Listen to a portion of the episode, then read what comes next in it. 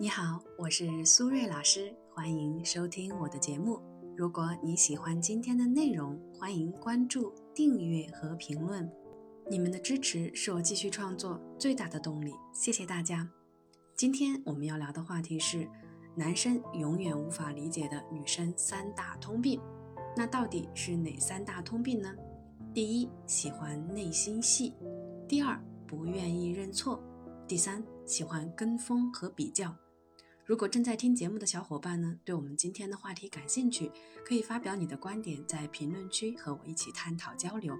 当然，如果你想要咨询情感方面的问题，也欢迎呢添加我的微信 b h 苏瑞和我聊一聊。回到我们今天的主题，我觉得导致女生啊总是存在这样的问题，其根本原因在于呢，大部分的女生在恋爱的时候会对感情呢总是充满着不确定的感觉。也就是没有安全感，所以呢，他的思考模式都是倾向于消极和负面的，这就会导致出现我们今天说的第一个问题：喜欢内心戏。比如，有的女生，当你和她主动聊天或者邀请她共进晚餐的时候开始，她就已经开始想你们能不能修成正果，走到结婚，以及呢，开始观察蛛丝马迹来判断你结婚以后会不会忠诚和专一了。当然。女生内心戏最多的还是，她是真心的喜欢我吗？万一不合适又要分手，我应该怎么办呢？总结一句话就是啊，既希望你靠近他，又害怕你伤害他，两个字呢就是纠结。举个例子，在你们的相处中啊，他会习惯性的抠各种细节来证明你不够喜欢他，比如在你们出去约会的时候，你走路的速度太快，没有放慢脚步来等他。这个呢，代表你不够体贴。再或者呢，当你们去看电影的时候，你没有主动买爆米花，而只是买了两瓶水，这个代表你对他不够大方。而真相是，你呢只是害怕迟到，所以走得快，或者呢是害怕在电影院里面吃东西会打扰到别人而已。所以换个角度，其实也可以说，你是一个有时间观念又非常有公德心，从不给别人添麻烦的好男生。但是啊，因为女生喜欢用内心戏来主观臆断答案，而不是直接问你：“哎，你为什么走这么快呀？”或者“哎，你平时看电影都不吃东西的吗？”用这样的语言的沟通方式来获取真实的答案。所以，喜欢内心戏啊，最大的问题就是容易造成误解。我们经常说呢，不要无效沟通，而内心戏啊，是连沟通的机会都没有，你就已经被贴上了标签。这个呢，既是男生的无奈，也是女生的损失。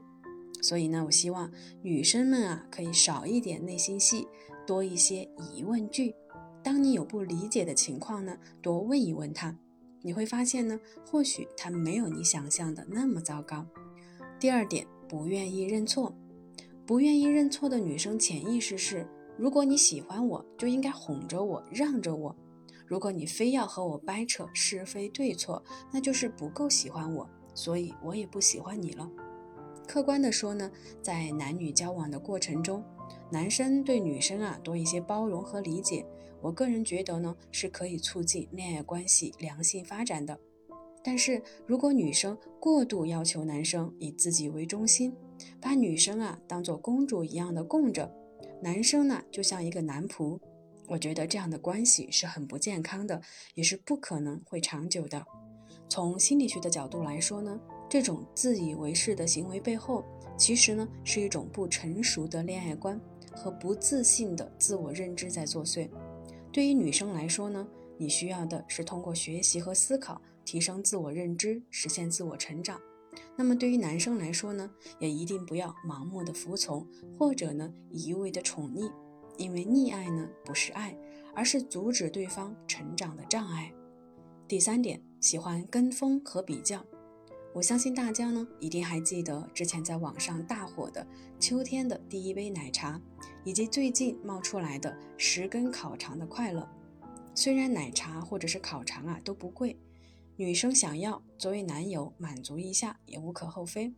但是如果女生总是在网上看到什么就想要什么，不管自己呢是否真的需要，而只是为了证明啊自己有人爱，也会让男生觉得很疲惫。你呢，不像是一个和他同步成长的伴侣，而是一个不懂事的小女孩。我个人觉得呢，现在这个社会，爱情是被过度营销的，所有的商家呀，都打着爱的旗号让你买买买。如果你爱他，你就必须买这个买那个。事实真的是这样吗？当然不是。我觉得亲密关系最好的状态应该是高等的情感，中等的物质，低等的欲望。你觉得呢？说完跟风呢，我们再说说比较。这一点呢，其实也是很多男生深恶痛绝的。比如，有的女生和男生说：“我前男友的车呀是豪车。”或者呢，“我闺蜜的男朋友家里面有别墅。”女生可能觉得自己是无心的，只是随口八卦，或者激励一下男生。但是在男生看来呀，这些话呢，既代表你没有真正的接纳他，也代表呢，你其实是一个内心浅薄的人。换种说法。比如说，男友和你说他前女友的身材很性感，或者呢，他哥们儿的女朋友家里呀特别有钱。虽然可能这些都是客观的事实，但是你觉得自己听着是不是也会觉得非常的无语又愤怒呢？所以啊，我觉得女生呢一定不要口无遮拦，说话之前呢想一想，这句话如果对方说出来，你能不能接受？毕竟己所不欲，勿施于人。最后呢，我想说，爱情中确定的安全感，其实啊，永远是双向的积极反馈，而不是单向的试探和证明。如果可以呢，不论是男生还是女生，都尝试呢，给彼此的成长再多一些的耐心和时间吧。好了，时间差不多了，我们今天的节目就先到这里啦，感谢大家的收听，我们下期节目再见了，拜拜。